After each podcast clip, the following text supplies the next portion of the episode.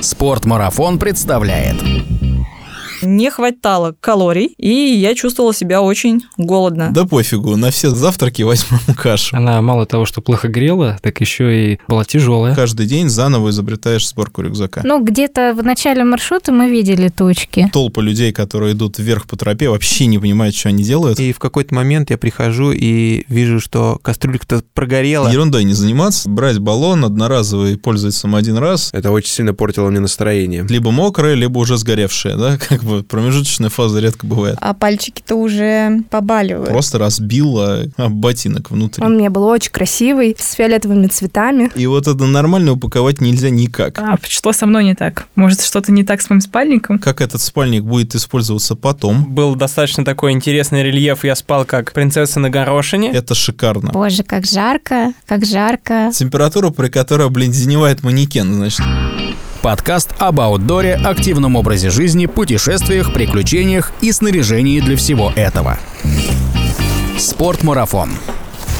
Аудиоверсия. Всем привет! Это подкаст «Спорт марафона», 139 выпуск. Меня зовут Артур Ахметов, и я продолжаю приставать к своим коллегам с микрофоном и самыми разными вопросами. Конечно, все мои коллеги из спортмарафона сейчас туристы с опытом, но так было не всегда. Да, даже они в свое время допускали разные ошибки. Именно им и будет посвящен сегодняшний выпуск, который, я надеюсь, убережет начинающих туристов от плохих воспоминаний и эмоций в походе. Но поскольку я сам опыта в туризме почти не имею, для экспертной оценки я позвал в студию Сергея Савельева. Ну, ему-то опыта не занимать. Мне кажется, что Сергей ходил в какие только можно походы, ходил один, ходил с коллегами, ходил как гид, ходил с детьми. Кстати, в студию он тоже пришел с сыном, и пока мы записывали подкаст, Артем Сергеевич смотрел мультики и хихикал. В некоторых местах записи это слышно. Кажется, ему процесс записи подкаста понравился больше всего. Еще бы, почти час смотреть Бубу на широком экране iMac в хороших наушниках. Я бы и сам не отказался. Итак, приступим к разбору ошибок моих коллег. Ну а вы после прослушивания подкаста напишите, какие ошибки допускали сами и какие выводы из них сделали. Поехали! Спортмарафон. Аудиоверсия. Дарья Киселева и неправильная раскладка еды. Когда мы втроем отправились в поход под гору Белуху на Алтае с моими друзьями, я собирала раскладку на себя и на одного из моих друзей, и очень сильно ошиблась, потому что я ее собирала, опираясь на то, какое питание я делал для похода на Вануату, на вулканы. И я не учла самого главного, что на Алтае значительно холоднее, плюс постоянная нагрузка в сбросе и в подъеме по высоте. Плюс заметно тяжелее наши рюкзаки были, потому что в автономных перемещениях мы находились гораздо дольше, ну и опять-таки из-за холода нам нужно было экипироваться гораздо более серьезно. Не хватало калорий, и я чувствовала себя очень голодно. Очень хорошо, что посреди пути у нас было заведение, где по спекулятивным ценам продавались разные ништяки. Они меня в буквальном смысле спасли.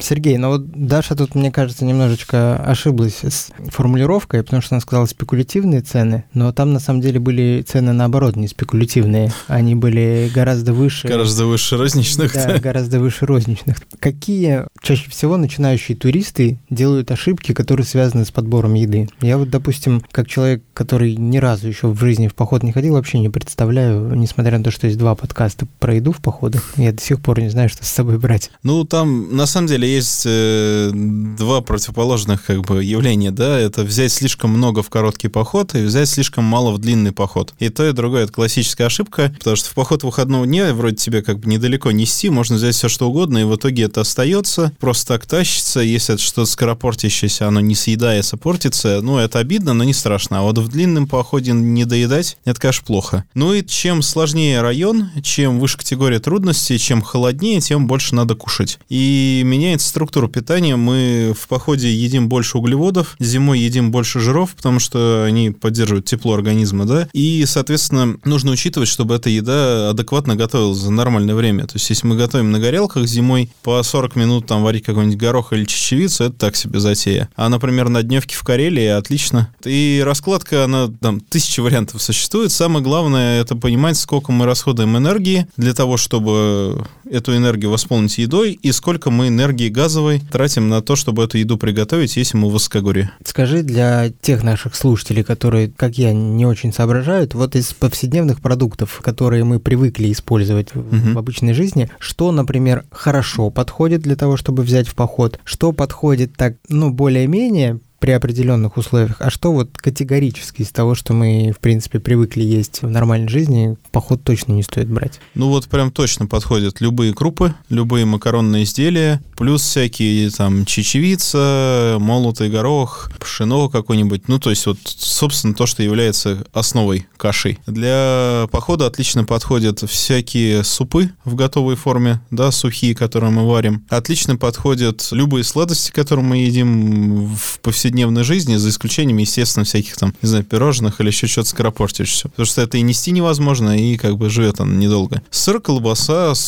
вяленое мясо, сухие овощи, консервы. Это все адекватно, а дальше зависит от условий, надо говорится, комбинировать и есть вкусно. Условно подходят, например, такие вещи, которые быстро портятся, но их можно съесть, например, в начале похода или оставить заброску. То есть можно, например, там на несколько дней первые взять с собой там, не знаю, ту же самую колбасу какую-нибудь, не сырокопченую, а там, условно, вареную на поход выходного дня. Можно взять с собой на поход выходного дня или сплав овощи, там, где вы это не несете. А категорически не подходят вещи, которые быстро портятся и сложно готовятся. То есть, например, брать с собой какое-нибудь молоко в чистом виде, я не знаю, там, сливки, творог, э, Как же с утра капучино на миндальном молоке? не, ну да, вот, кстати, может, миндальное молоко даже адекватнее, никогда не пробовал, честно говоря. Вот, ну, то есть вот что-то такое, что явно портится, да, и, соответственно, всякие там готовые блюда, которые мы покупаем на перекус, их тоже с собой в поход брать, ну, в стиле там купить себе какую-нибудь готовую там кашу, взять ее с собой, ее будет практически невозможно разогреть, она будет тяжелая, некомпактная, в общем, смысла в этом нет. Я скажу нашим слушателям, что, наверное, каждый из глав, которую мы обсудим с Сергеем, я в описании подкаста оставлю ссылочку на подкасты на эту тему, где мы разбираем это подробно. Просто не буду после каждого разбора об этом говорить. Смотрите описание, там будет еще много полезных материалов, если эта проблема вас тоже беспокоит. А, по-моему, проблема чего Проблема поесть. еды всех беспокоит, да. Да, потому что иначе не было бы этой крылатой фразы про то, что поход — это Подальше уйти, побольше Да. нести и там съесть, да. вот, это точно. Так, ну, мы дальше перейдем тоже к еще одной ошибке, которая связана с темой планирования. Одна из э, наших коллег поделилась тоже этой ошибкой. Давай послушаем, в чем там была загвоздочка. Анна Чечурина и плохое планирование маршрута. Однажды в Крыму мы пошли на Боткинскую тропу. Это одна из самых известных троп э, туристических обычных на один день. И мы вышли с утра. Все было хорошо, купались в водопадах, пошли наверх. Ну, где-то в начале маршрута мы видели тучки, но ничего не заподозрили. И, в принципе, маршрут мы не планировали. Поэтому, когда мы дошли до креста, кто там был, то поймет это место, то мы решили, ну, пойдем наверх по хребту. Выйдем на плато и там решим уже дальше. В итоге, когда мы туда поднялись, уже достаточно времени прошло, и погода очень сильно испортилась, просто жуть. Внизу был ураган, у нас тоже был дикий ураган, дождь. Мы были, конечно же, без одежды против ветра и дождя, надели на себя все, что можно было, пакеты, плавательную шапочку, очки, все, что надо брать в горы, конечно же. И мы думали, что наверху будет трасса, мы поймаем машину. Но когда мы уже прошли в сторону по дороге минут 10, мы поняли, что там никакой дороги с обычными машинами не будет. Единственным вариантом нам было спускаться вниз по той же тропе, где мы шли. Мы спустились, но это заняло очень много времени. Раза в два больше, чем мы поднимались, или то же самое. Но мы спускались уже, когда темнело, и чуть-чуть от Ялты были огни. Вместо трех-четырех часов в горах мы провели 10-11. Без еды, без одежды, как-то так.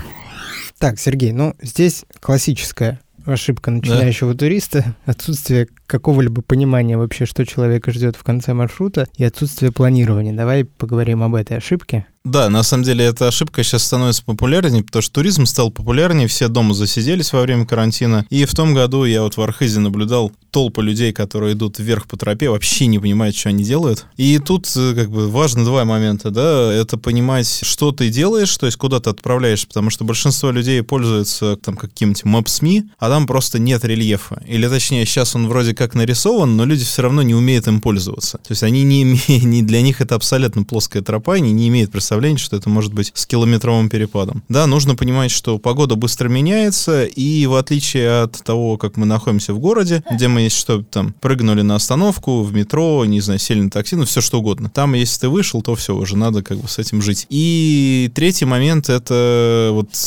коллега упомянул, что они спускались в темноте. Я вот сто лет назад, у меня был неприятный случай, я заблудился с детской командой в однодневном походе. И вернулись мы сильно позже, чем хотели, часов на пять. То есть мы возвращались поздно ночью. И вот с того момента я понял, что я пожизненно теперь всегда в любой поход, вне зависимости от того продолжительности, беру фонарь. И это прям железное правило, потому что, к сожалению, поход без ночевки легко превращается при ошибках ориентирования в поход с ночевкой. Соответственно, что нужно сделать? Нужно посмотреть, куда идем, посмотреть фотографии этих мест. Сейчас это очень просто. Оценить расстояние, которое мы собираемся пройти, посмотреть прогноз погоды и взять вещей, особенно по первости, больше, чем нужно на этот прогноз погоды. То есть, если нет дождя, все равно возьми куртку. Обещают сильный дождь, там, не знаю, возьми запасные носки, там, сухие, чтобы в автобусе ехать обратно. Ну, что-то такое. То есть, по первости, принцип избыточности снаряжения, он совершенно оправдан. Слушай, но здесь есть риск свалиться в другую проблему, о которой сейчас скажет другая наша коллега. Давай. Вот, это собрать столько вещей, что поместятся они явно только в дорожный чемодан. Елена Синегубова и «Чемодан на колесиках». Когда-то давным-давно меня пригласили в мой первый серьезный поход. Не просто поход, а зимний поход по Карелии. И поехала я не с рюкзаком, как должна была, а с большим чемоданом на колесах. Он у меня был очень красивый, с фиолетовыми цветами. я была самой модной девчонкой. Но мне никто не сказал, что от автобуса до базового лагеря, где начинался наш поход, надо было пройти 3 километра. И вот с этим чемоданом, с этими колесиками я тащилась часа три сзади всей группы, но я не потерялась, я дошла, и после этого, приехав в Москву, купила себе самый красивый и большой рюкзак. Здесь, конечно, в оправдании Елениному поступку нужно сказать, что ее просто не предупредили. то, что от автобуса к лагерю нужно будет идти пешком. Здесь хотелось бы поговорить о том, как, в принципе, подобрать правильный рюкзак. Человек отправляется в свой первый поход, понимает, что ему понадобится рюкзак. Как подойти правильно к вопросу выбора именно первого рюкзака? Что учитывать? Любой рюкзак надо померить. Если человек не может, хочет его через интернет заказать, то надо померить, там, взять у друзей этот рюкзак померить. Не знаю, ну как угодно угодно померить, там, соседнюю модель какую-то ближнюю, потому что почему такое количество рюкзаков делается? Так же, как и одежда, потому что на кого-то садится, на кого-то не садится, узко, широко, там, мягко, твердо, как угодно. Ну, то есть рюкзак должен на вас сидеть, и это самый главный критерий выбора рюкзака. Второе, рюкзак должен быть достаточен по объему. То есть, э, в зависимости от того, какое остальное снаряжение вы используете, вам нужен рюкзак либо поменьше, либо побольше. И для начинающего рюкзак побольше это не страшно. Дело в том, что этот рюкзак позволит вам без э, траты нервов долларов упаковывать рюкзак спокойно. Если у вас чуть больше объема, вы его ужмете. А вот если его не хватает, приходится там его либо упихивать, либо что-то вешать снаружи, это не всегда здорово. Тут, наверное, решается вопрос того, что начинающий турист не очень правильно умеет э,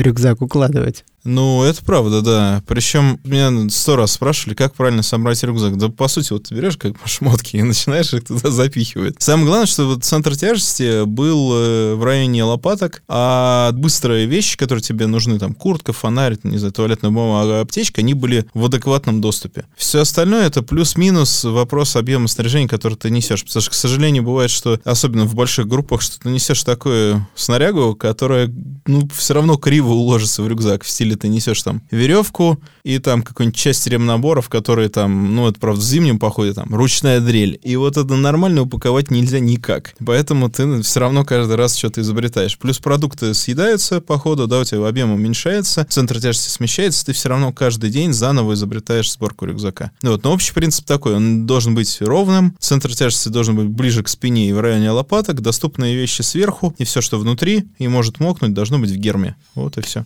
Про центр тяжести, то есть э, если рюкзак у тебя доходит, грубо говоря, до... До попы. До попы, Да. но центр тяжести должен быть выше. Выше, да, Ага. выше. Почему? Потому что нас тогда меньше откидывает назад при ходьбе. Мгм. То есть это вот тоже типа самое тяжелое вниз. Это я много раз везде видел, да. Чемодан упаковывается именно так, по-моему. Ну, чемодан можно упаковывать как угодно. Это, в общем, просто жесткая коробка. А тут суть в том, что чем дальше от э, плечей, которым мы себя, ну, как бы рюкзак стабилизируем во время ходьбы, у нас центр тяжести, тем нам объективно тяжелее идти. И по толщине рюкзака, да, то есть если у нас тяжелые вещи не в спине лежат, а наоборот, как бы ближе к фасаду рюкзака, то нас опять же будет откидывать. Вот это не очень. То есть, если подытожить, то начинающему туристу лучше взять рюкзак чуть побольше. Да, чуть побольше, да. Так же, как и со спальником, который нужно сделать чуть потеплее. Заодно это пригодится в более серьезных мероприятиях. Ну, к спальнику мы еще вернемся, а сейчас как раз про те вещи, которые мы будем упаковывать в этот самый рюкзак, послушаем следующий факап наших, наших коллег. Константин Санников и шерстяная кофта. Как-то раз я взял с собой, это был мой первый поход, большую с длинным воротником шерстяную кофту, у которой была металлическая молния. Весила, сложно сказать сколько, ну полтонны, в общем, она весила, эта кофта. В ходе самого похода я уже понял, что данная вещь была лишней. Она мало того, что плохо грела, так еще и была тяжелая. И у меня рюкзак был из-за этого перегружен. Занимала очень много места. Естественно, она не компрессуется, как стандартные туристические современные уже вещи. И в том числе она не могла высохнуть. Потому что если мы попали под дождик, то такая кофта, она была смесовая шерсть плюс хлопок. Данная кофта, она сохла только на солнышке в хорошую погоду. Выкинуть такую кофту было нельзя ввиду того, что просто другого утепляющего материала не было с собой. И шел в чем было. Зато мне было хорошо спать. Здесь у нас налицо неправильный подбор снаряжения, наверное. Ну да. Именно одежды. Есть. Именно одежды. Аналогично с едой. Есть еда, которую мы привыкли есть в повседневной жизни. Некоторые из этой еды подходят к тому, чтобы взять ее с собой в поход. Касается ли это одежды? Что из повседневной одежды можно с собой взять в первый поход, что категорически не стоит, и как вообще, в принципе, подходить к вопросу выбора одежды, чтобы ты рекомендовал точно приобрести специально для похода, а вот с чем можно повременить? Ну, на самом деле, если у вас есть спортивная одежда, то значительную часть этой спортивной одежды для первых походов можно применять. То есть, например, тот же самый какой-нибудь обычный спортивный костюм, только не хлопковый, да, а синтетический, они из полиэстера обычно. В принципе, можно брать как ходовой слой в летний поход. Это будет, наверное, там, может быть, не самая удобная вещь, она все равно будет мокнуть, будет не такой износостойкой, но если вот есть желание в ней пойти, это возможно, да. Что еще? Обычное нижнее белье, в котором мы ходим в городе. Опять же, лучше, чтобы оно было какое-нибудь смесовое или синтетическое. Ну, по сути, если вы идете в первый поход, ну вот на этом, наверное, не стоит там заострять внимание, вот можно пойти там в чем есть. Вот. Э, Что еще можно применить? Ну, на самом деле, мы же в быту носим обычные флиски. Да, она по-другому скроена, она будет с кучей карманов там, лейблинга там и прочего. Ну, То есть она будет красивая, тяжелая. Но если сильно хочется, ее тоже по первости можно взять, особенно если какой-нибудь не пеший поход, а сплав, например, где вы меньше несете. А вот что точно нужно специально купить для похода, чтобы было комфортно, это термобелье и, вероятно, то, в котором вы будете именно спать. Может быть, идти, это зависит от того, ну, от сезона. И вторая вещь — это мембранная куртка. Причем для начинающего не нужно там искать себе трехслойный гортекс, потому что ну, просто человек не... Ну, в нем будет очень круто, да, но человек не сможет всех свойств этого изделия раскрыть, потому что он его не так жестко использует. А взять какую-нибудь базовую мембрану, типа там, не знаю, Mountain Equipment Zen, например, да, которая тоже там 20 тысяч на 15, по-моему, если я не ошибаюсь, дышимость э, и водонепроницаемость. И в ней будет классно. И в ней потом же также можно гулять с собакой, не знаю, ездить там на дачу или еще что-то такое, это будет совершенно адекватно. Ну, наверное, так. А чего не стоит брать? Вот действительно, хлопок, шерстяные вещи, потому что есть шерсть вот от мериноса, да, там порода овец, которая используется для термобелья, для среднего слоя. Ее в быту практически сейчас, ну, ну, в России, по крайней мере, это не популярно. А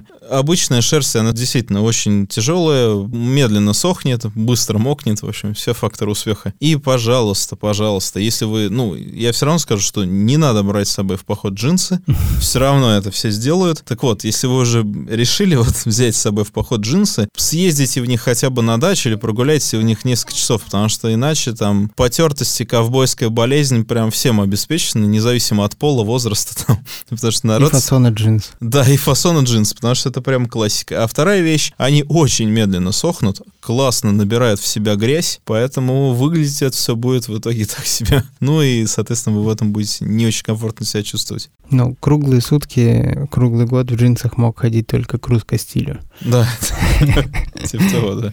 От одежды давай спустимся вниз, поговорим про обувь. Тем более у нас есть ошибочка на эту тему. Давай послушаем. Да, давай.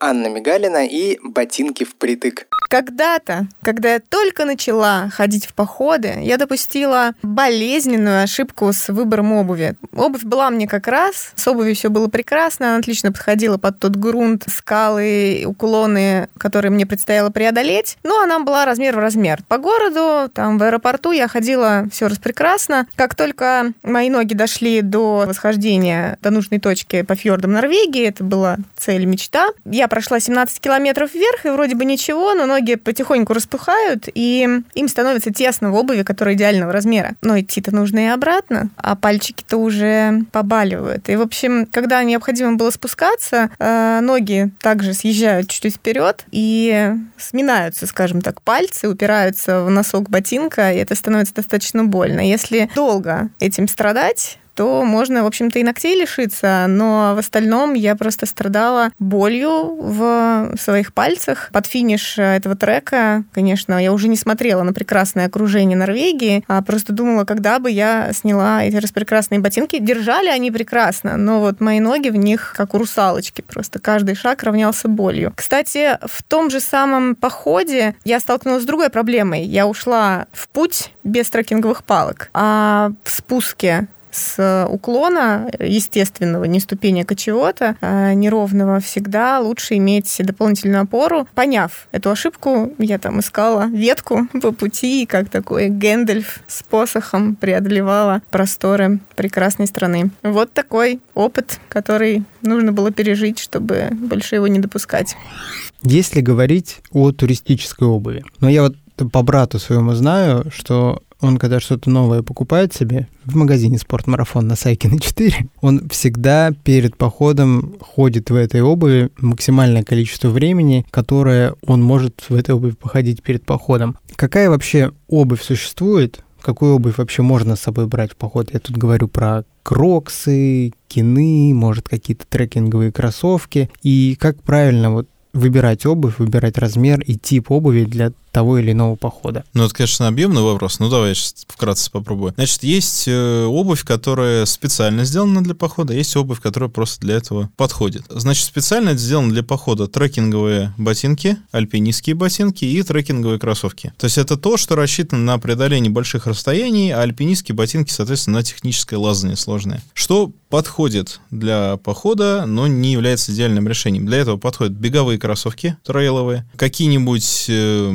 часто там городского вида кроссовки, но с технологией, ну, шасси, как у беговых, так тоже бывает. И отдельная штука — это резиновые сапоги, которые как бы не сделаны, строго говоря, прям... Ну, то есть, точнее так, они в основном, на самом деле, сделаны для охоты и рыбалки, а уже потом мы их начали доводить до того, что и туристы в них ходят, ну, потому что мокро всем. Вот, соответственно, все это можно для похода применить. А еще есть действительно сандали, где-то в них можно ходить по тропам, по простым, а где-то они являются отличной обувью для лагеря, для бродов, для отдыха, для перелетов, для переездов. Ну, то есть это там кроксы, это те же самые, да, вот в кинах много людей ходят как в трекинговых кроссовках. Самое главное, что должна уметь обувь. Обувь должна быть удобной именно на вашей ноге. Это самое главное. Второе, она должна поддерживать голеностоп, и защищать пальцы и косточки сбоку от э, воздействия камней, если вы идете куда-то там в какой-то горный район. Соответственно, вот удержание голеностопа э, тем важнее, чем более слабый у вас голеностоп. Это значит, что более опытные туристы, например, вместо трекинговых ботинок могут взять трекинговые кроссовки. Наоборот, лучше не делать. Если человек не имеет опыта, лучше брать обувь более жесткую, с большей фиксацией. И эта обувь всегда выбирается больше размером, чем ваша модельная городская красивая обувь. Обычно нужно, ну, хотя бы полразмера больше, лучше размер больше. То есть у меня, например, там размер ноги, ну, длина стопы 42,5, да, соответствует размеру. У меня вся туристическая обувь там 44. И я себя шикарно чувствую. Плюс надо понимать, что ножки на высоте отекают, ножки в долгом пути тоже отекают, зимой отекают, короче, всегда отекают, и они, естественно, занимают больше объема. Поэтому, если вам э, на толстый трекинговый носок, на который вы меряете ботинки в магазине, кажется, что там где-то чуть-чуть по объему типа есть запас, это шикарно, потому что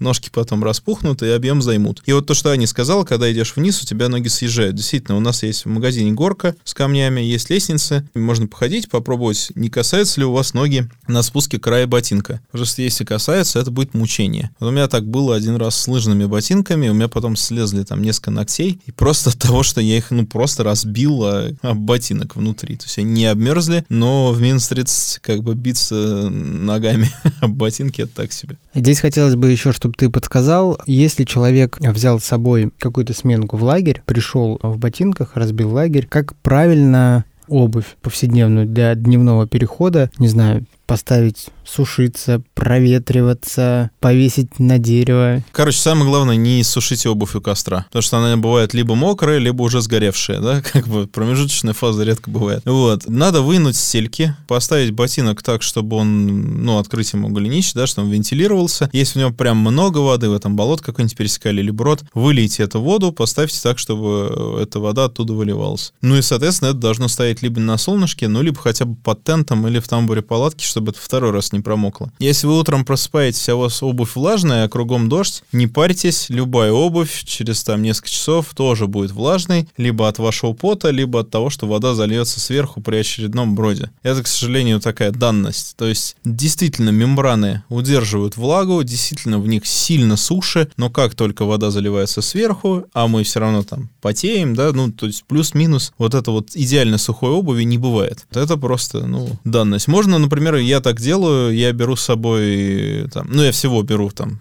в суровые там походы, там, 2-3 пары носок. Просто я во время обеда снимаю грязные носки, стираю, вешаю на рюкзак, одеваю чистые, иду, грязные высыхают к утру, ну и так далее. И такая вот карусель. Можно брать не 3 пары, а там 4-5. Чувствовать себя комфортнее. Так можно узнать Сергея Савельева в походе, если на рюкзаке висят носки. Да это не только у меня, кстати.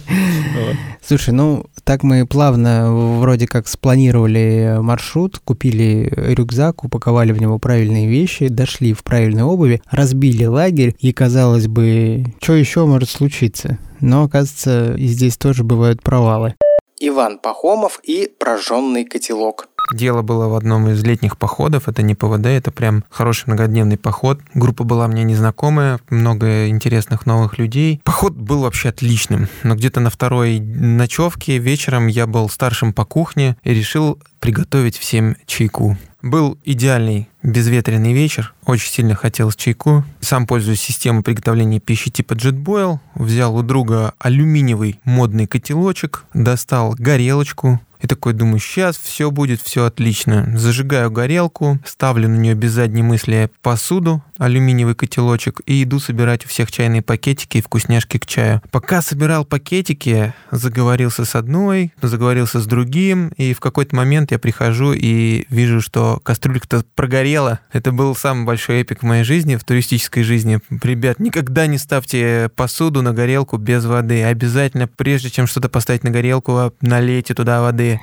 Вот такая история приключилась. Давай здесь в этом разделе поговорим о том, что вообще следует помнить о вот таком, назовем его, высокой технологичном снаряжении туриста? Я бы сказал, что нужно помнить вообще о любом снаряжении, что оно не волшебное. То есть любую снарягу можно сломать, протереть, не знаю, намочить, там... Спалить. Спалить, да, как угодно. И часто, чем более технологичное снаряжение, тем оно предполагает, что, ну, более, как бы, опытный человеком пользуется. Поэтому, ну, да, действительно, нельзя ставить посуду без воды на горелку, это очевидно. В том числе, например, ну, с водой еще более-менее, а вот со снегом, как хочется, набить котел котелок, поставить и ждать. На самом деле надо либо воды из термоса сначала налить, да, а потом туда класть снег, чтобы не было воздушной прослойки, где снег со дна оттаял. Либо сначала ложечкой туда потихоньку снег класть, пока он не растает, пленка воды толстая не образуется, и тогда уже класть снег. Это вот то, что касается горелки. Все, что электронное, надо с этим обращаться аккуратно, да, то есть не класть это на дно рюкзака, там, не знаю, носить, может быть, по возможности телефон или навигатор, или рацию где-то и в доступе, и на теле, чтобы она лишний раз не билась. Обязательно брать запасной источник питания, потому что, к сожалению, электричество, оно не бесконечное, да, и обязательно если холодно, понимать, что разряд устройства происходит быстрее. То есть, если вы летом берете, например, там одни батарейки для навигатора на двое суток, зимой это, скорее всего, будет один комплект на одни сутки. То же самое с фонарем. Ну и, соответственно, если это магнитный прибор, то есть, если у вас есть компас, не супер высокотехнологичная штука, но тем не менее, и у вас есть навигатор, не надо класть их вместе с металлическими предметами, да? То есть, если вы кинули свой компас вместе с кошками, ну, как бы он постепенно снес заряд стекает, он начинает показывать не совсем туда, куда должен. Компас не дружит с кошками. Слушай, ну а если вернуться вот именно к кейсу Вани Пахомова, где он просто спалил котелок, вся ли посуда для туризма подходит для того, чтобы ее использовать на грелках. Ну, вообще на горелке, естественно, Ой, используется, на, на горелке, да, да, используется металлическая посуда, понятное дело. То есть это либо сталь, либо алюминий, либо титан. Есть еще у фирмы Summit, где дно алюминиевое, а верх силиконовое, да, складная посуда. Там тоже, естественно, можно ставить на горелке. Единственное, пламя не должно облизывать силикон, иначе он... Логично. Ну, как бы, ты знаешь, вот нет. Народ и на костер пытается отставить. Вот. А еще надо понимать, что есть посуда, которая которая адекватна для костра, которая не очень. Есть классические советские каны, то есть это такие овальные в сечении котелки, которые сделаны специально для больших групповых походов, для того, чтобы их ставить на костер. Есть чугунная посуда, кстати, туристическая, для кемпинга или там для продолжительных сплавов, для экспедиции тоже можно ставить на костер. А вот, например, алюминий костер не очень любят, его реально можно расплавить. В этом смысле сталь титан — это самые такие материалы, которые выдерживают агрессивное воздействие. Их можно мыть песком, песком, можно ставить на любой огонь. Я еще знаю, что есть э, такие э, горелки, как реактивные, нереактивные. Ну, короче, Саша Кернер рассказывал историю, как Тимур Ахметов ему посоветовал какую-то, которая супер быстро и эффективно разогревает, а Саша Кернер решил э, на ней сварить борщ. И, собственно, кастрюлька а, у него тоже прогорела. Ты имеешь в виду, что есть эти самые... Ну, системы приготовления, типа, как раз типа JetBoil? А, вот, наверное, JetBoil. Ну, да, да, да. да. Вот, то есть, есть, на самом деле, вот JetBoil, Windburner, э, какой-нибудь Primus, э, Light Light Plus, Fire Maple Star и типа того, да? Ну, по сути, что это такое? Это газовый кипятильник. То есть задача этой посуды максимально быстро, с минимальной потерей газа, сделать кипяток. В некоторых из них адекватно можно что-то сварить, но что-то сложное сделать, вот типа как раз борщ там, если он, конечно, не сублимат, сделать проблематично. И да, их и, ну, к ним все это пришковаривается. И все, у кого был джетбойл, у них у всех чехол джетбойла грязный прожженный кофе. Ну вот просто, нет, ну, может, есть люди, который поаккуратнее, но в целом у всех убегал на JetBoil кофе. Потом приходится там эту форсунку чистить, ну, в общем, это кипятильник, по сути своей. Ну вот, если у Вани была одна проблема, у него было, получается, слишком много огня для его котелка без воды, то у другого нашего коллеги, наоборот, был проблемы с количеством огня. Давай послушаем, что там произошло. Кирилл Коробейников и перезаправленные газовые баллоны. Одна из тех ошибок, которая очень мне дорого стоила, это газовые баллоны. Перезаправленные газовые баллоны. Я ходил в соло-поход в местность, где нету слишком много дров. Из шести газовых баллонов у меня было четыре перезаправленных. Ну, я их у друзей где-то взял. Итогом стало то, что вода на котле у меня закипала в районе часа так как подача газа в горелку была слишком слабой, это очень сильно портило мне настроение. Когда мне нужно было быстро собраться, быстро попить чай и пойти дальше, это все превращалось в кошмар. С какой проблемой можно столкнуться, когда вы берете с собой в поход не новый газовый баллон, а баллон, который перезаправлен? И вообще, насколько правильно перезаправлять газовые Ну, баллоны? вообще не стопроцентно неправильно, потому что в инструкции к любой горелке, к любому баллону указано, что это одноразовая вещь, она не перезаправляется. Наверняка умельцы скажут, что типа фу, буржуи там и так далее, я так сто раз делал. Э, Это не так, потому что дело в том, что газовая смесь, которая закачана в этот баллон, она не соответствует бытовой газовой смеси, которая продается на заправке. Это разные смеси, у них там, извините, разное парциальное давление газов, и это значит, что когда вы эту штуку заливаете к себе в баллон, а потом приделываете к горелке, она работает непредсказуемо. Она может быть слишком медленная, может быть слишком бодрой, может замерзать, может давать фонтан огня, да, и да, если вам повезло, то есть в узком диапазоне условий на данной модели горелки при ваших прямых руках и газе с этой заправки вдруг что-то работает, это не повод это транслировать для людей, потому что это реально опасно, к сожалению. И, э, опять же, горелки, это газовое оборудование, оно даже по российскому законодательству сертифицируется как газовое оборудование. Это значит, что оно рассчитано под определенное давление и смесь газа. Если вы используете другую, вы рискуете здоровьем. И, скорее всего, не только своим, а тех, кто с вами находится. Вот э, как бы вот и все. Значит,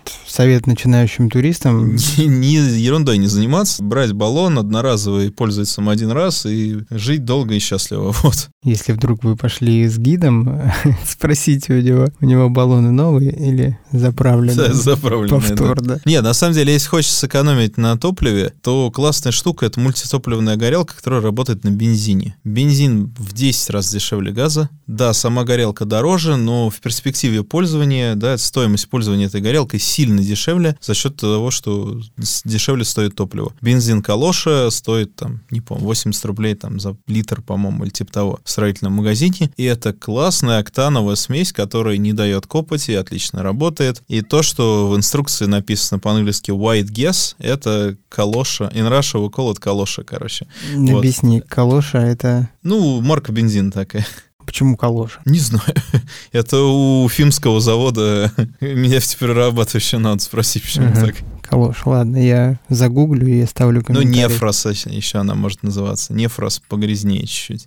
Галоша или калоша, в зависимости от производителя. Это товарное наименование нефтяного растворителя нефраз, представляющего собой легкокипящую фракцию деароматизированного бензина. Основным назначением смеси является использование в резиновой промышленности. Отсюда и пошло название – калоша.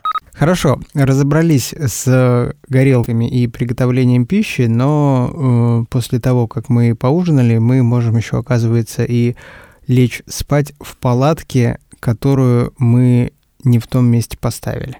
Владимир Глинкин и палатка не в том месте. Когда я только начинал заниматься туризмом самостоятельно, я совершил одну, как мне казалось, несущественную ошибку, но фактически она оказалась фатальной. Я поставил палатку, не посмотрев локацию и не выбрав место для нее. Во-первых, под моим э, дном палатки была яма. Во-вторых, я не очистил поверхность, и там были шишки, корни, камни, все что угодно. Спал я тогда на обычной пенке, не так, как сейчас на надувном ковре. И, кроме того, я поставил палатку аккурат под елкой, и сейчас я расскажу, к чему это привело. Во-первых, посреди ночи начался дождь, и вся вода потекла прямо под мою палатку, и там оказалось мини-озеро. Во-вторых, под э, моей пенкой был достаточно такой интересный рельеф. Я спал как принцесса на горошине. И всю ночь на палатку, кроме капель дождя, падали шишки. И это крайне мне мешало спать. Под утро благополучно дождь закончился. Я согрел ту часть воды, которая была под палаткой, и стал бы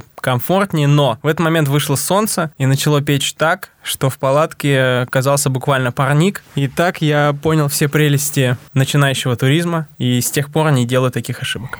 Ну, тут Владимир, по-моему, рассказал все, что можно было рассказать про неправильное место Да, для да, да, установки палатки, но хотелось бы, чтобы ты тоже дал оценку неправильности его действий. Да нет, ну тут как бы все понятно на самом деле. Нет, тут еще, опять же, самая дорогая крутая палатка, технологичная, все равно не волшебная, да, то есть она предполагает, что вы ее ставите в адекватном месте, безопасном, что вы используете все растяжки во время сильного ветра, что вы правильно собираете каркас, да, втулки до конца друг друга входят, что натяжители, которые должны быть натянуты, натянуты, молния закрыта там, ну и так далее. Вообще, каким должно быть место для ночевки? Первый фактор, да, оно должно быть безопасным. То есть вы не должны стоять э, в пойме реки, которая может разлиться, вы не должны стоять в устье оврага, куда сойдет сель, вы не должны стоять на на опасном склоне, каком-нибудь излишне продуваемом перевале, если ваша палатка к этому не готова. И, ну, понятно, что палатка должна стоять на ровном, чуть-чуть возвышенном месте по возможности, э, чтобы туда не скапливалась вода. Ставьте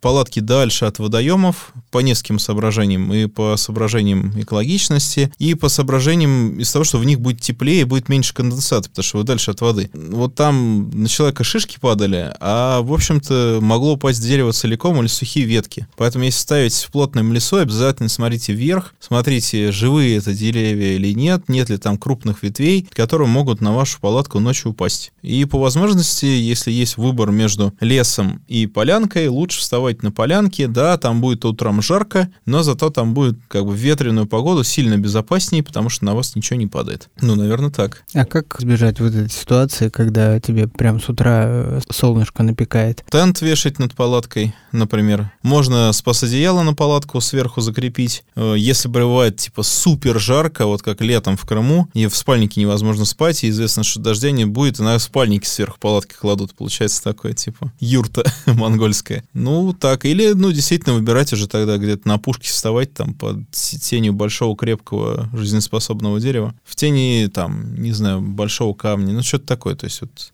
Я знаю, что ты довольно часто любишь ночевать в гамаке. Да. По сравнению с э, палаткой, какие сразу мы отметаем сложности при установке гамака в сравнении с палаткой? Ну, абсолютно все равно, какая под тобой поверхность. Вообще не важно. Можно над водопадом висеть, можно над чем угодно. Там скорее это выбор адекватных, живых, крепких деревьев, отсутствие над тобой сухих веток, да и, пожалуй, все. А дальше просто технологии установки гамака. Да, повесить его правильно для того, чтобы комфортно в нем ночевать. Гамак как раз тем и хорош, что он исключает контакт с поверхностью, поэтому, в общем-то, все равно. Ну и не ставить его там, не знаю, не пытаться его ставить на самом ветреном перевале, который вы нашли. Если сравнить по весу и габаритам, палатку и гамак. Что компактнее? Если брать верхние, да, там модели гамаков и верхние модели палаток, то они будут одинаковы по весу и одинаковы по упаковочному объему. Но при этом гамачная система будет, как правило, в 2-3 раза дешевле. А если брать палатки низкого класса и там гамак какого-нибудь низкого класса, то все равно гамак будет чуть-чуть полегче. Ну, просто потому что в нем ткани меньше, там деталей меньше и так далее. Вот. Но в целом плюс-минус одно и то же получается получается. Самые легкие в мире палатки, одноместные, да, это ну, правильно сравнивать с гамаком, они все равно легче гамака с тентом и с навеской. Вопрос в комфорте и в условиях.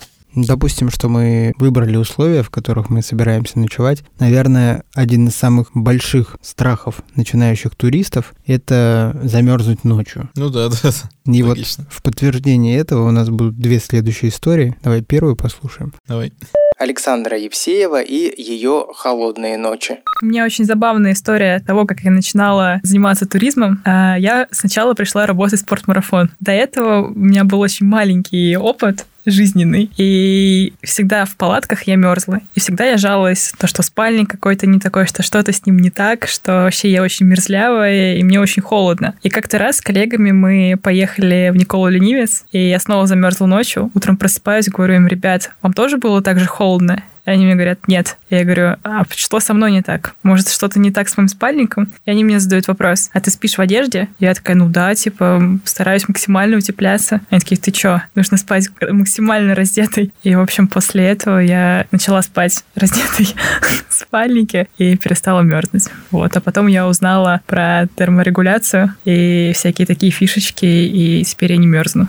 Ну, что тут можно сказать? То есть нельзя сказать, что одежда, которую вы надели, прежде чем залезть в спальник, вас не греет. Да, правильно сказать, что в большинстве условий это вообще не нужно, и оно вредно. Почему? Потому что мы одеты как капуста в несколько слоев, и спальник является таким же слоем, по сути, снаружи. Так вот, если мы хотим в этом спальнике согреться, да, этот объем прогреть, то предварительно мы начинаем прогревать те слои одежды, которые на нас надеты, а чаще всего после ходового дня, да или просто там любого вообще дня, они то или иное количество воды в себе содержат влаги. Соответственно, нам нужно потратить энергию на то, чтобы эта влага испарилась, траливали. В общем, реально в летних походах, если вы влезли поверх термобелья во флиску, а потом еще в куртку, то вам железно будет холоднее, чем если вы ляжете просто в термобелье. Единственное, в спальнике классно спать не голым, да, а классно спать в термобелье по двум причинам. Во-первых, термобелье быстро выводит влагу, то есть таким образом оно вас греет именно, да. И второе, спальник нужно реже стирать, вы к спальнику не липнете. Вот. Ну и, в общем, на самом деле, ну, адекватное термобелье сильно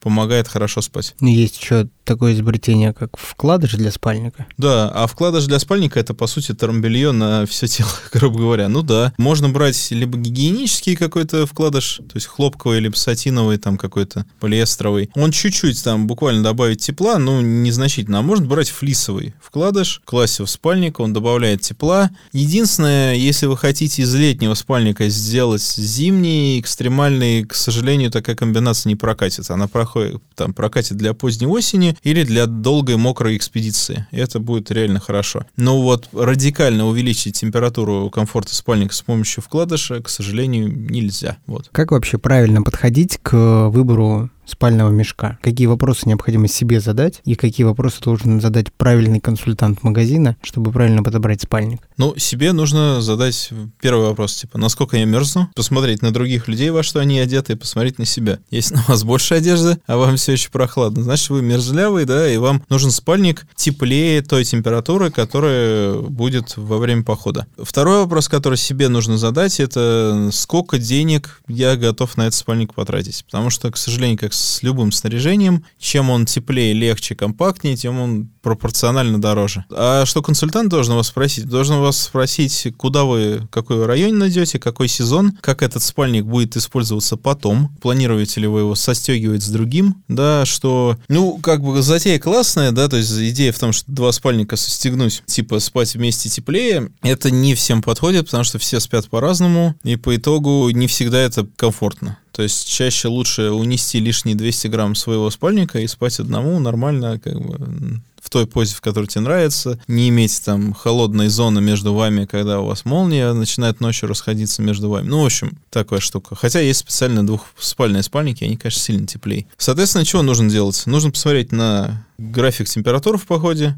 и взять спальник под ту температуру, которая будет ночью. У спальника есть три температуры, пишут. Комфорт, лимит комфорт и экстрим. Что значит комфорт? Это значит, что в этом спальнике спите и не просыпаетесь в течение 12 часов, вам тепло. Ну, это так описывается условия теста, да, в которых проверяют спальник. Что такое лимит комфорт? А тест — это человек, который проводит тест, должен 12 часов проспать? Э, э, это на манекене с помощью большого количества датчиков моделируется физиологическая норма человека возрастом, по-моему, 35 лет, массой 75 килограмм, как-то так, по-моему, для мужчины. Это почти я. Ну, как бы мне 35, но я, видишь, 96, тут я как бы... Вот. Ну, соответственно, лимит комфорта то же самое, только вы иногда просыпаетесь от того, что дрожите, то есть вы как бы на грани комфорта находитесь, да? А температура экстрима — это как злая такая шутка, это температура, при которой обледеневает манекен, значит. Ну, то есть это температура, при которой человек в течение 6 часов находится на грани смерти от переохлаждения, но все еще не умирает. Угу. Если вы выбрали себе спальник по температуре экстрима, наслаждайтесь, как бы. Ну, то есть... Э, То вы манекен. Да, вы, да, ждете, пока обледенеет манекен. Через 6 вот. часов вы станете манекеном. Да, да, именно так, да. Вот, то есть для первого спальника комфорт, вот не лимит комфорта, а комфорт, он и должен быть ночной температуры. Особенно для девушек. Особенно для маленьких худеньких девушек, которые сильнее мерзнут. Ну и женский спальник, да, казалось бы, он отличается не только цветом, собственно, он отличается ростовкой, то есть он короче, он чуть уже в плечах, чуть меньше в объеме, но в него кладут столько же утеплителя, сколько в мужской, и добавляя больше утеплителя в ногах и в попе. Получается, что женский спальник столько же весит, но реально теплее, чем мужской при том же объеме утеплителя. Хм. Вот. Можно же тогда купить себе женский спальник. Ну, если влезаешь, можно женский спальник, да. Я не влезаю, вот, например. Нет, ну, ну действительно, если компактные ребята, то как бы, да, мужчины иногда себе берут женский спальник. Ну, по крайней мере, женский коврик мужчины часто берут. Ты вот упомянул тут про женские ноги. Они действительно мерзнут в походе, и есть способы их э, согреть дополнительно, но иногда они неправильно используются. Впрочем, поподробнее в следующей истории. Светлана Будина и «Обожженные ноги». Когда я только начала ходить в походы, самым главным моим страхом было то, что я могу замерзнуть во время сна в палатке. И я купила себе химические грелки для того, чтобы наклеить их на ноги. Вставила грелку в носок, надела сверху еще один. Просыпаюсь ночью, думаю, боже, как жарко, как жарко. В итоге, ну, думаю, ну ладно, жарко же не холодно. И дальше продолжила спать. И на утро были большие покраснения на одной ноге, и через пару дней появились огромные волдыри. И в походе это было супер неудобно. Причем это было где-то в самом начале похода, и мне пришлось в течение дней пяти-шести все это еще терпеть.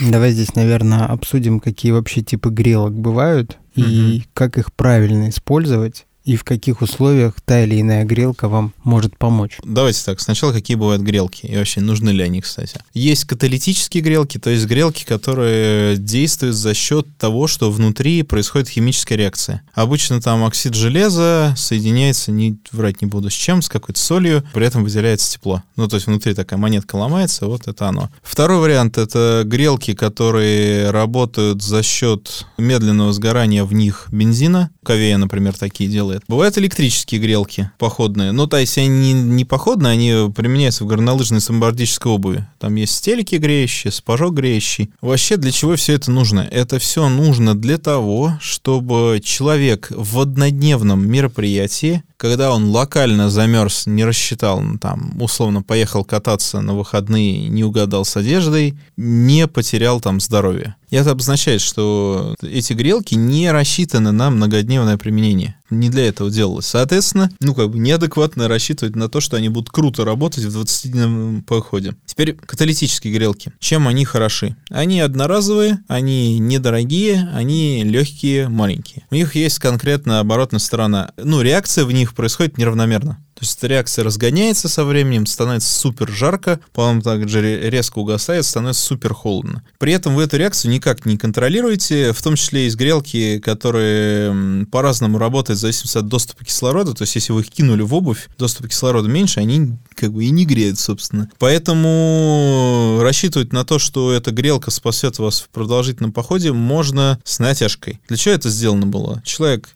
едет на подъемнике, у него ножки замерзли, он себя грелки туда кинул, горнолыжный ботинок язычок оттянул. Пока он наверх доехал, ножки отогрелись, он эти грелки кинул в карман куртки и катается дальше. Реальная грелка можно получить низкотемпературный ожог. Бензиновая грелка еще хороша тем, что там есть бензин, который умеет гореть. И если вы это где-нибудь ночью там в криво заправите и прольете, не дай бог, на спальник, и вообще в палатке это будете делать, догадаетесь, то это просто смертельно опасно. Мы набрали такую грелку, и мы ее собирали на улице, поджигали и клали ее в сумку, где у нас лежали аккумуляторы для фотоаппарата, там, для, для всего. И эту сумку там, соответственно, там обматывали, чтобы она не мерзла. Работает ли это? Ну, так себе, потому что, опять же, прекращается доступ кислорода. Электрические грелки самые классные. Они не зависят от кислорода, вы сами регулируете мощность, и они классно подходят для катания. Или вот у меня подруга, например, она геологом работает, она такие сгреющие стельки берет с собой в экспедицию, когда они, ну, то есть живут где-то там с электричеством, ей надо на маршрут уйти на целый день, она включила эти штуки и пошла. Вот. То заряда сам... хватает. Да, заряда хватает, на сколько там часов, какую мощность выставишь. Вот. Угу. В случае вот со Светланой, почему так получилось у нее? Ну, потому, ну, потому что горелка была,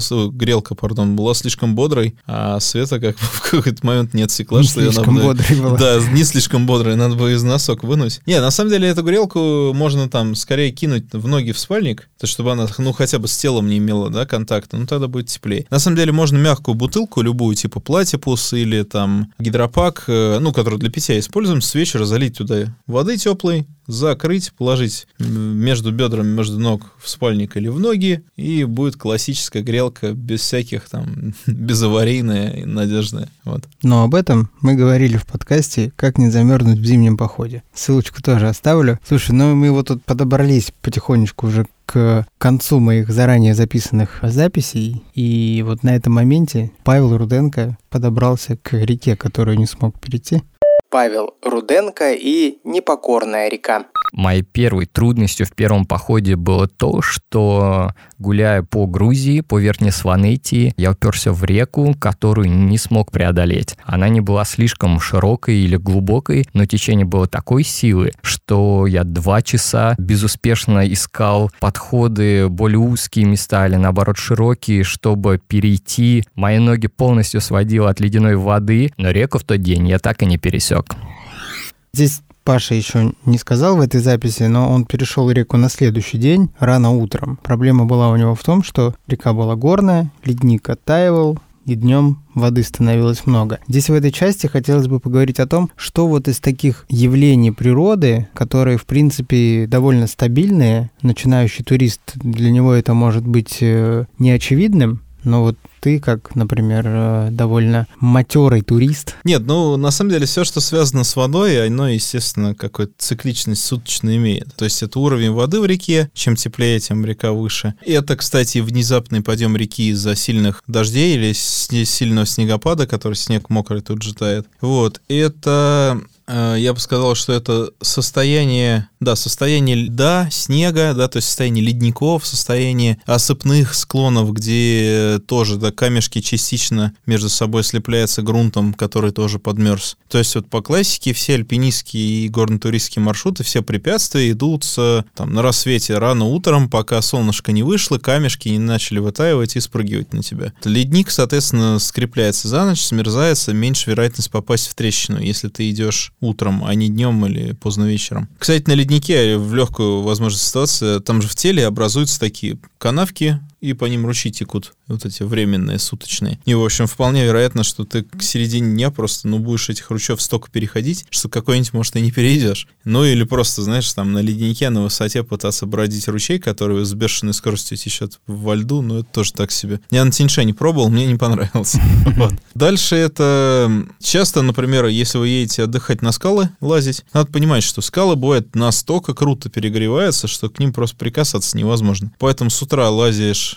в светлом секторе, вечером лазишь в теневом секторе. Да, ну и выбирайте сезон тот, который адекватен вашим затеям. Чтобы не ехать в Волгоградскую степь на велосипеде в июле, это, конечно, крутое самопреодоление, но будет жарко, обгорите, будет, там, не знаю, пыльно и не хватать воды. Но кто-то вот накануне Эльтон побегал, им нормально. Ну, так там ребята-то специально как бы собираются страдать, в этом-то и суть, как бы, что люди ставят себе в экстремальные условия. Ну, то есть, можно, в общем, в октябре там побегать, я подозреваю, но тут это действительно такая, ну, челлендж такой, это другое. А, ну и комары, например, да, тоже они имеют свойство после заката активизироваться, да, и когда потеплее. Есть горно-долинные ветры, в конце концов, то есть, которые в течение суток меняются, как бриз, да, на море. Известно, что вечером всегда и при наличии ледника ветер дует с ледника вниз, утром, наоборот, воздушные токи заносятся в зону ледника. Из-за этого, в том числе в больших горах, как правило, летом в обед идет дождь, часто ливневый. То есть на Кавказе, на Тиньшане, там, на Памире, не знаю, ну, это повторяется. Вот. Я не знал. Классика. Ну, в смысле, то, что не знал, ну, не знал и не знал, а горные долины ветра, да, это как бы... Чем выше горная система, тем они более выражены. Надо поговорить об этом в другом подкасте. Да-да. Сергей, ну, конечно же, ошибок все наши коллеги допустили гораздо больше. Просто я не успел всех записать перед тем, как ты пришел ко мне да. в студию. Но думаю, если нашим слушателям подобный формат подкаста и разбора ошибок понравился, и они напишут об этом в комментарии, поставят лайков или напишут об этом мне в личку, все мои контакты есть в описании подкаста, то мы еще как-нибудь повторим. Обязательно. Но не могу тебя отпустить, если не выслушаю от тебя историю каком-нибудь твоего приключения, которое ты совершил по неопытности и, собственно, вывода, который ты сделал. Сергей Савельев и снова про еду. Была такая история как-то с Антоном Непершиным, который у нас сейчас один из э, гидов-проводовцев в школе туризма. Мы работали в школе, у нас был турклуб свой. Пошли мы сначала на 21 день с детьми на Кольский полуостров в пеший поход, а потом еще на 15 дней в Карелию. Короче, на 35 дней суммарно было. И что-то мы поехали покупать сублиматы, еду, там конец года, журнал там тролливали, и что-то мы не заморочились раскладкой, и такие, да пофигу. Типа, на воду мы возьмем ту же самую раскладку, что в пешку. Приехали э, покупать сублиматы, а каши, которые мы в ассортименте расписали, их не оказалось. Оказался только один вид каши, и он был без сахара. А мы такие, типа, да пофигу, на все завтраки возьмем кашу. Короче, мы покаялись еще в первом походе, еще в пешем. Мы поняли, что, во-первых, мы как бы вот этот лондонский стиль каждое утро овсянка, она прям, ну, не, не всем подходит, не все ее переживают. Ну и в пешке ты меньше хочешь есть из-за того, что ты просто больше работаешь в течение дня, у тебя как бы, ну, и расход энергии большой, но ты все время занят. А на воде просто вот не есть прям жрать хочется целый день, а на воду мы взяли такую же раскладку с теми же кашами, и были дети, которые пошли из одного похода в другой. И потом в Карелии мы там заготавливали ягоды, грибы, рыбу ловили. То есть прям, короче, это уже имело промышленное значение, потому что есть хотелось бешено. В общем, не делайте так, не берите одинаковую горную и водную раскладку. Мы вернулись в нашем повествовании к началу к тому, о чем да. вы говорили в начале этого подкаста, опять все вокруг еды. Сергей, еще раз спасибо за то, что поделился опытом. Ну и слушателям, если у вас есть какие-то интересные истории про то, какие вы совершали ошибки в своих первых походах, пишите в комментариях, пишите в личку, пишите в соцсетях. Будем рады почитать. Спасибо тебе, до встречи. Все, спасибо, что позвал. До свидания. Пока. Спортмарафон. Аудиоверсия. Подкаст об аутдоре, активном образе жизни, путешествиях, приключениях и снаряжении для всего этого.